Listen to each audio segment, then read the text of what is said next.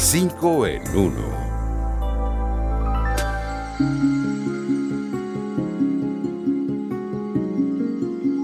Los pequeños de la casa. La motivación es la clave de la educación a distancia. Pudiéramos decir que mantener el alto en ánimo de nuestros niños para que estudien durante los días de cuarentena es todo un reto en las actuales circunstancias. Y ustedes dirán, ¿cómo lo hacemos?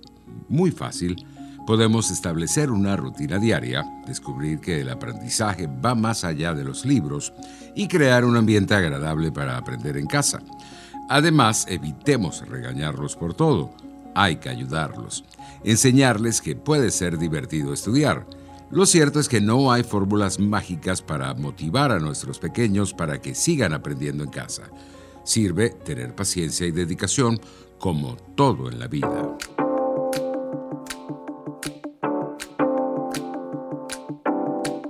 Pelo de plata y corazón de oro. No se hagan los Willy Mays decía mi abuelo, cada vez que nos regañaba por alguna travesura que habíamos hecho. En nuestro país tenemos toda clase de refranes, pero este en particular nació de una anécdota verdadera. Resulta ser que el pelotero puertorriqueño Willie Mays, de los cangrejeros de Santurce en la Serie del Caribe que se celebró en Venezuela en 1955, no había dado un hit en sus primeros turnos al bate, hasta que dio un jonrón con hombres en base y dejó en el terreno a los navegantes del Magallanes.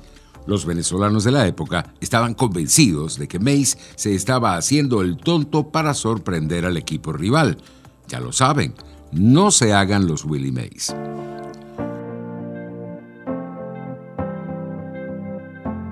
Tu doctor en casa. Hay toda clase de rumores en torno al nuevo coronavirus.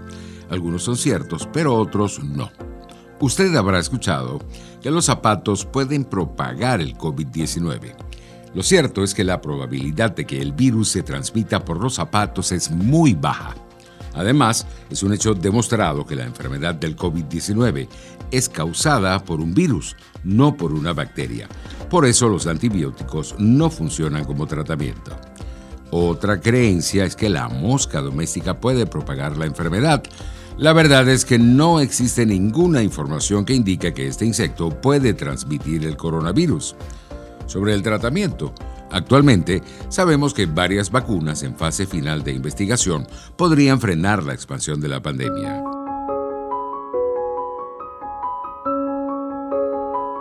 Nuestros mejores amigos. Hay una pregunta recurrente entre los amantes de los animales. ¿Qué hacer si contraemos el COVID-19? Varias son las recomendaciones que es posible seguir para manejar una situación de esta naturaleza.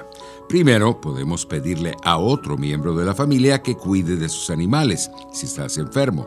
Segundo, trata de no acariciarlos, compartir comida o dormir con ellos. Tampoco permitas que te laman la cara Tercero, si no tienes alternativa y debes cuidar de tu mascota estando enfermo, utiliza una cubierta de tela para la cara y lávate las manos antes y después de interactuar con ella. Lo interesante es que aunque queda mucho que aprender, al parecer el coronavirus puede transmitirse de personas a animales en ciertas situaciones. Por eso debemos protegernos para protegerlos. Nuestros fogones. Si hay un plato típico venezolano, ese es la empanada, envuelta en masa de maíz, frita en aceite y con cualquier relleno, forma parte de la cultura gastronómica de nuestro país. Como la arepa, se trata de un plato milenario. Y ustedes dirán, ¿cómo es eso? El origen de la empanada se ubica en Mesopotamia, según el libro de recetas más antiguo que se conoce. En el caso de Venezuela, se supone que este plato llegó de la mano de los conquistadores españoles. El secreto suele ser la masa, porque debe quedar suave y con su rociadita de agua para que no se reseque. Una sola empanada de 120 gramos puede aportar hasta 300 calorías. Como decimos en Venezuela, nunca he visto a nadie triste comiendo una empanada. Hasta aquí 5 en 1. Nos vemos.